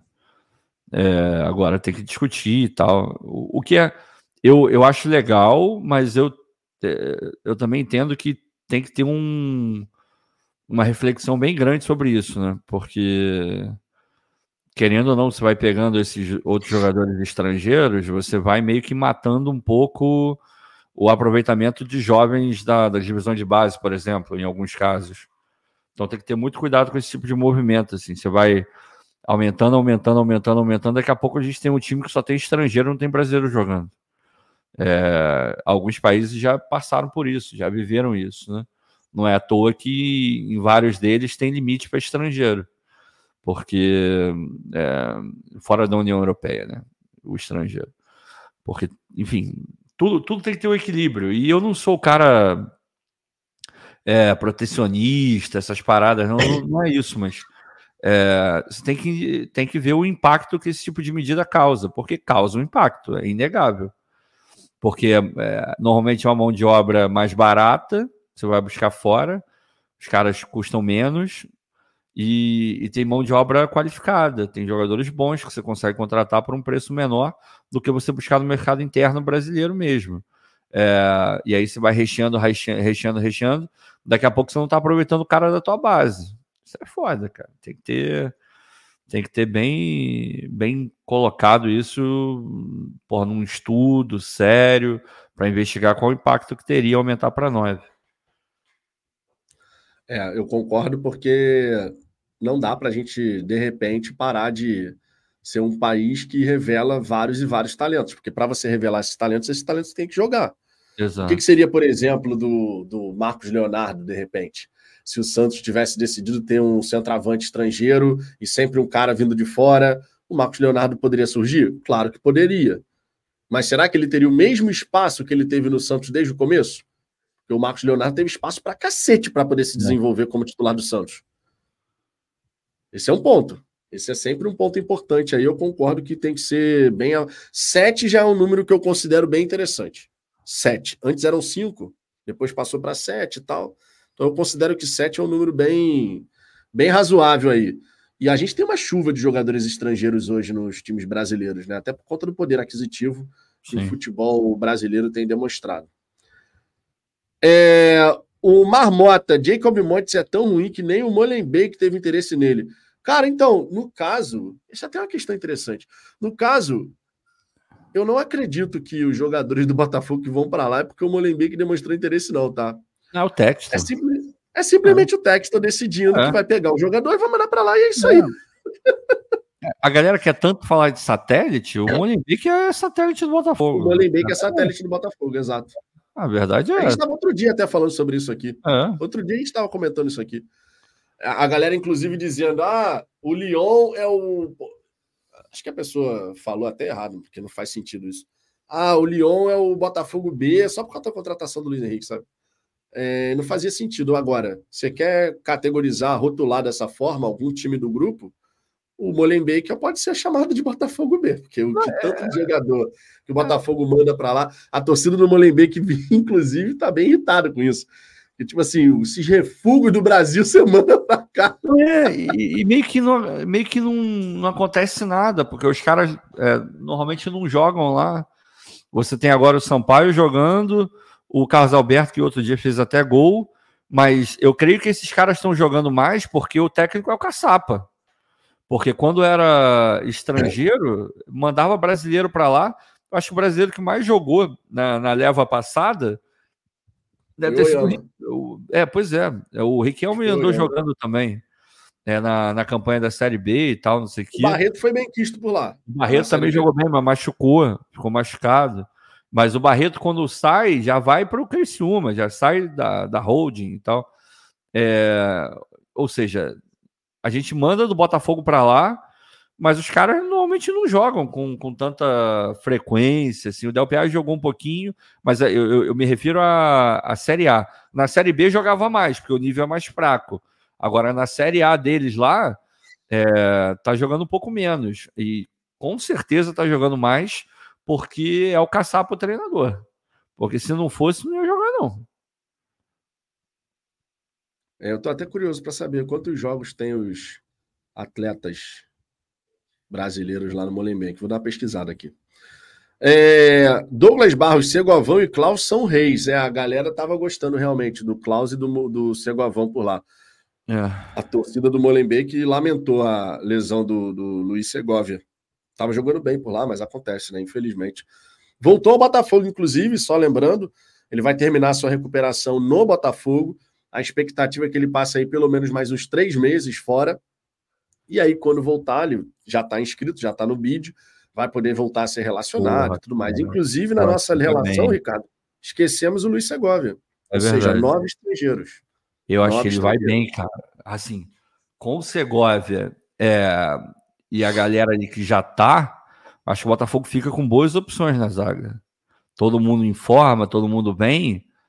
É, a gente fica, eu acho que a gente fica bem servido ali, porque assim, você vai pensar, saiu o Adriel e o Cuesta, fizeram uma dupla de zaga maravilhosa até o meio do campeonato.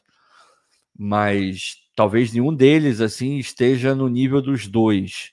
Mas eles estão longe de ser maus jogadores. Assim, a gente, o Bastos pode crescer mais, é, você tem o Segovia, que ele vem muito bem referendado do Del Valle quando, quando é contratado pelo Botafogo. Todo mundo botava uma expectativa bem alta nele.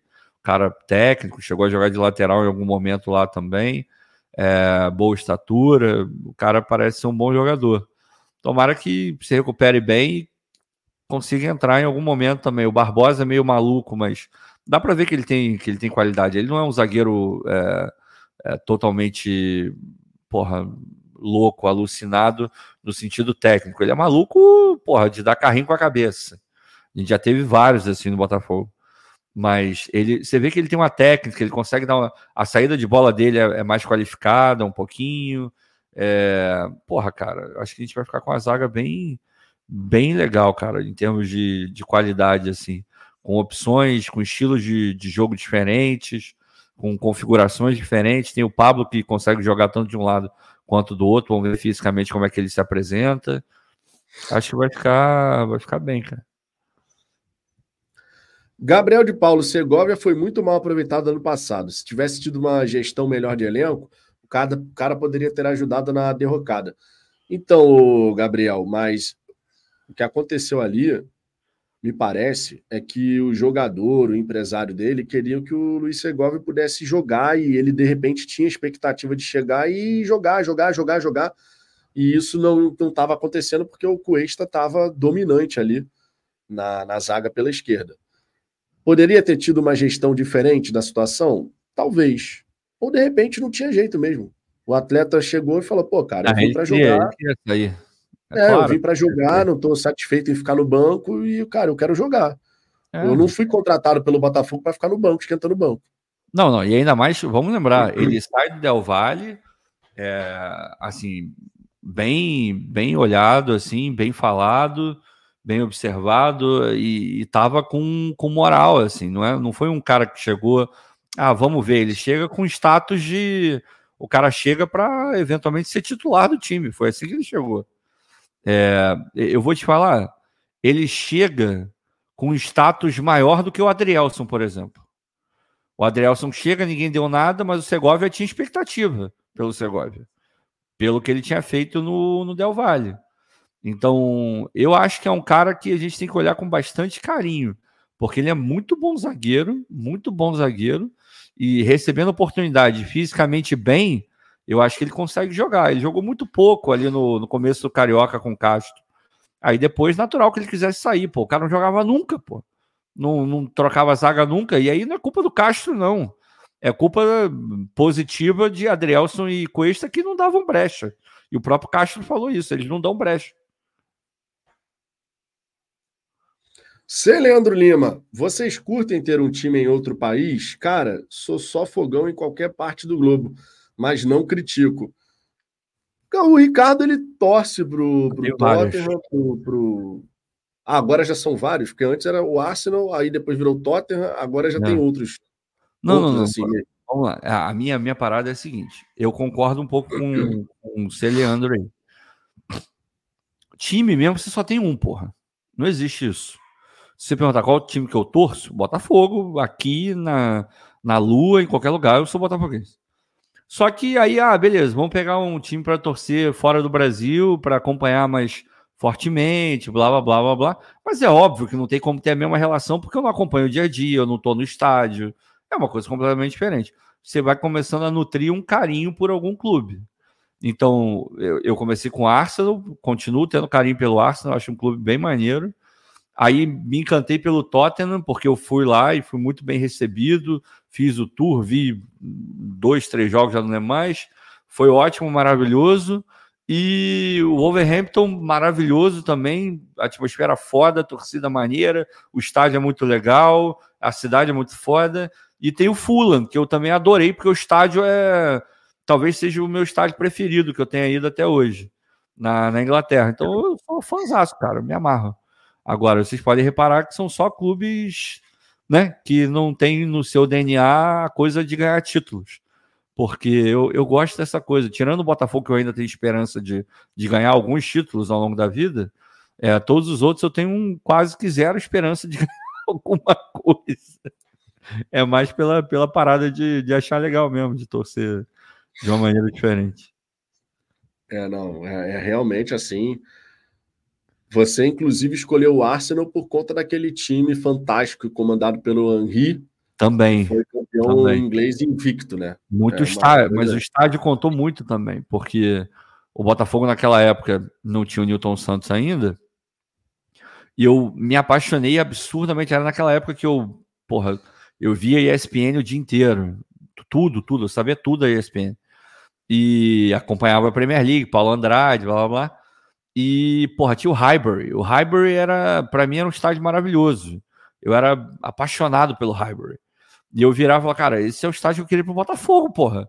Aí juntou com aquele time bizarro, Bergkamp, Reis, Vieira, porra, é... Gilberto Silva, tinha o Edu também, Henri, porra, era foda. Ljungberg, só, só craque, cara, foda aquele time do Arsenal era absurdo mesmo. Não, era absurdo. E eles absurdo. não ganharam só a Premier League invicto, não. Eles ainda ficaram mais um tempo invicto. Ainda entrou na próxima temporada. É que agora eu não recordo exatamente o número de, de jogos invictos, assim, mas foi um campeonato e mais alguma coisa. Eu vi lá no, no Emirates, mas eu realmente não lembro. É, foi bizarro o que eles conseguiram fazer, bizarro mesmo. É. A gente já teve na, na história do futebol, nós já tivemos vários times assim que conseguiram coisas absurdas, né? Absurdas. É, Marlon Lima, na live do Gentili, disse que o lateral é gringo e joga na Europa. Pode ser o Jorge Sanches. A gente vai descobrir isso provavelmente ao longo dos próximos dias. De repente, até amanhã, já surge aí uma questão de forma mais contundente. Ó, o Botafogo fez proposta por tal jogador, porque certamente a galera tá, tá apurando, tá explorando aí para buscar essas informações certamente já já a gente vai, vai descobrir. Rony Araújo, tá a prova aí que torcemos para o clube devido aos ídolos. As empresas são reflexo das pessoas que trabalham lá. A história do Botafogo, cara, ela é gigantesca, ela é bonita pra caramba. Se hoje o Brasil é o que é em termos de ser conhecido como país do futebol, o que já deixou de ser há muito tempo, uhum. mas se foi conhecido assim, é por conta do Botafogo e do Santos, principalmente, cara. Não tenho que debater em relação a isso. Qualquer torcedor de outro time que venha querer debater essa questão tá errado. Não tem nem discussão em relação a essa parte. Agora, de fato, o que leva você a ser torcedor de um time não necessariamente são as conquistas. Tem a ligação familiar, o fato de você, por exemplo, ah, eu, no meu caso, eu fui a estádio desde muito cedo com meu pai. O Ricardo já é outra parada. O Ricardo ele foi escolhido mesmo, porque o pai do, do Ricardo era botafoguense, mas não acompanhava e tal, sabe? Aquele é torcedor mais distante. Então, assim, tem gente, cara, que vira Botafogo numa família que é flamenguista. É. Que, que, como é que você explica uma parada dessa? Como que você explica? Ah, pode ser por influência. Esse lance aí, por exemplo, das comemorações do Tiquinho, a maneira como ele comemorou os gols e tal. Tu acha que isso não influenciou? Tu acha de verdade que isso não influenciou? O tanto de garoto aí que de repente o pai é tricolor, vascaíno, mas via lá a comemoração, achava legal e repetia a comemoração. Isso influencia demais, cara. E o legal do Botafogo agora ter virado a chave em relação a essas contratações mais impactantes, a gente poder montar times que são mais qualificados. Uma das partes mais bacanas é essa. Porque o Botafogo, sem essa capacidade de contratar esses atletas, a gente não tinha mais essas referências. Quem, era, quem eram as referências dentro do, do Botafogo? Uma vez que o Jefferson saiu, por exemplo, e sim, era uma grande referência, mas o Jefferson não tinha, por exemplo, a parte carismática da celebração de um gol como Tiquinho.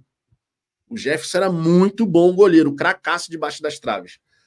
Mas ele não tinha essa coisa do fazer o gol, comemorar, sabe? Aquela coisa do que o, Gabigol consegue fazer no Flamengo. Vocês viram a, a pô, o Gabigol tá vivendo uma fase terrível no Flamengo. Prolongadíssima. Mas vocês viram quando o Flamengo foi jogar agora lá em Belém? Vocês viram quantas crianças tinham em volta do Gabigol? Vocês viram essa imagem? Irmão, devia ter papo de 50 crianças em torno do Gabigol. Não, pô, é... isso conta muito, cara. Isso conta muito.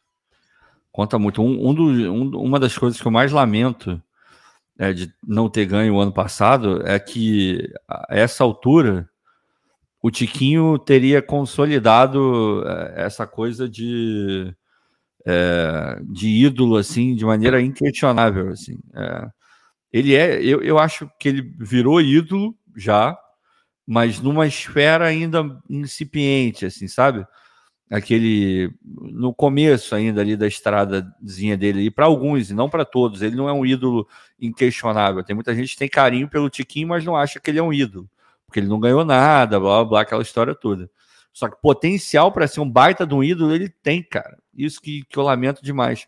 E quantas crianças, porra, a, a camisa do Tiquinho, a comemoração dele, porra, eu lamento demais, cara, demais. Demais, demais. Summers, calma, eu falei que tem gente que considera ele ídolo, tem gente que não considera. E mesmo assim, quem considera, a, creio que ainda é num nível muito incipiente, mas tem gente que considera o Tiquinho um ídolo. Pode ter criança que acha que ele é um ídolo, porque criança não está ligada no. Ah, ganhou título ou não, olha, acha a figura legal, a comemoração maneira e o cara e vira ídolo da, da, da criança. Isso, isso acontece. Adulto já é uma outra história. Tem gente que discute até hoje se o Carly é ídolo ou não. E o Carly ganhou título. Então não é, é, é um somatório de coisas assim, né? Se eu for pegar o Jefferson, o Jefferson é um baita ídolo do Botafogo, mas em termos de título não ganhou muita coisa, ganhou pouco. Mas aí conta o que? É, a Série B que ele fica, é, aquele amor que ele sempre demonstrou pelo Botafogo. Então tem muita coisa envolvida. Esse negócio de ídolo, tem alguns que são é, inquestionáveis. Pô, o Túlio é um ídolo do Botafogo, pronto, acabou. Garrincha, Newton Santos e por aí vai. Agora, tem alguns que para umas pessoas vai ser ídolo e para outras não, e tá tudo certo. Mas o o Tiquinho, ele tinha tudo para virar um ídolo incontestável. E o final do ano passado tirou esse é, essa etiqueta dele, né, cara? Tomara que ele consiga recuperar. É, se, se a gente tivesse vencido o Campeonato Brasileiro, ele já estaria lá.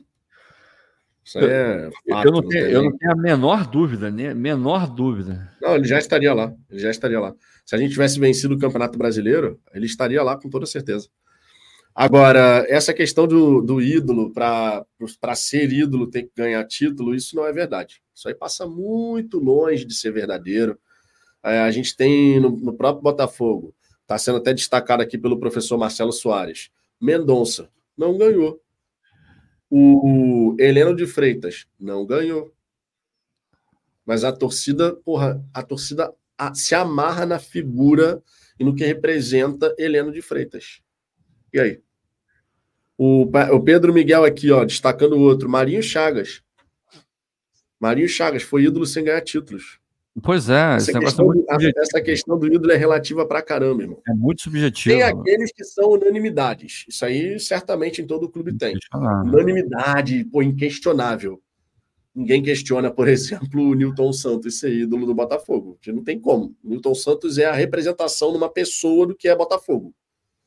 É, era assim, é assim que eu visualizo a figura Newton Santos, a pessoa. Para mim, para mim ele é, assim, eu já falei isso, algumas pessoas concordam, outras não, que é normal. Para mim o maior ídolo do Botafogo não é o Garrincha. Não, Embora, é o Newton todo, Santos. Eu tenho todo o respeito do mundo pelo Garrincha. Para mim o maior ídolo do Botafogo é o, o Newton Santos. Para mim também. O Newton Santos para mim ele é hors concurso, entendeu? Exato. Ele tá ali, meu irmão, numa, num, num ponto ali muito mais alto, porque é, é, eu de fato acredito nisso. O Newton Santos, ele, ele foi, e para mim vai sempre ser, a representação na figura de uma pessoa do que é ser Botafogo. Para mim é o Newton Santos. O Newton Santos está numa prateleira mas muito isolada ali em cima, assim. Ele vem lá em primeiro, primeiríssimo lugar, e depois a gente começa a conversar sobre os outros. Aí depois a gente começa a conversar sobre os outros. O Antônio Passos, Marinho Chagas foi o meu maior ídolo que eu vi jogando. Ele segurou nossa torcida na década de 70, era um esculacho. A gente só precisa no Botafogo, e eu acredito que a nossa hora está chegando em relação a isso. A gente só precisa no Botafogo unir essa história sensacional que a gente tem, rica pra caramba, com as taças, cara. Porque o Botafogo era para ter muito mais títulos importantes do que tem na sua história. Mas muita coisa, muita coisa. Mas infelizmente a gente ainda não conseguiu, porque no momento que a gente equilibrar essa balança, a história que o Botafogo tem e subir esse lado aqui das conquistas, pô, meu irmão, vai ficar, vai ficar embaçado o negócio. Henrique Silva, Garrincha foi o maior craque, mas Newton Santos é o maior ídolo, na minha opinião. Ah, muita gente compartilha dessa opinião também. Botafoguense de direita, para ser ídolo, tem que ganhar título grande. O problema é que no Botafogo não se ganha título e resta para a torcida idolatrar jogador para usar de muleta. Bom, você tem o direito a ter sua opinião, mas a gente acabou de trazer alguns jogadores aqui que foram importantes em suas respectivas épocas, que representam algo que é importante para o torcedor e não necessariamente conquistaram grandes títulos. E pode ter certeza que isso não é uma exclusividade do Botafogo, não. Se você passear pela história de outros times, pode pode ter certeza que você vai encontrar jogadores que marcaram, que representam ali algo importante para a torcida num dado período do tempo. Pode ter certeza, não é algo exclusivo do Botafogo, não, porque essa questão de definir o que, quem é ou quem não é ídolo, isso tem, tem muita questão particular de como cada pessoa enxerga, e tem, claro, a própria relação do jogador com o clube, enfim, muita coisa envolvida. Cavate, hoje em dia, sem títulos, não cabe mais virar ídolo, sem ganhar nada. Cara, não necessariamente. Você sabe que, para mim, se o, o Carly ganhou o Carioca de 2018, mas para mim o Carly ele se consolidou como um ídolo, e eu acredito que ele merece sim esse espaço, pela Série B. Retorno à primeira divisão. Não foi o Carioca de 2018. Carioca de 2018 foi um ponto especial ali na história, mas o retorno da Série B para a Série A, num período que a gente estava desesperado, irmão. Aquilo ali representou muito. Não, não, não sei. Para mim pode ter aumentado. Eu vou falar pessoalmente, né? Porque como é algo muito subjetivo, tem gente que não acha ele ídolo. O Carly para mim é um ídolo, assim. Eu, eu sou completamente apaixonado pelo Carly.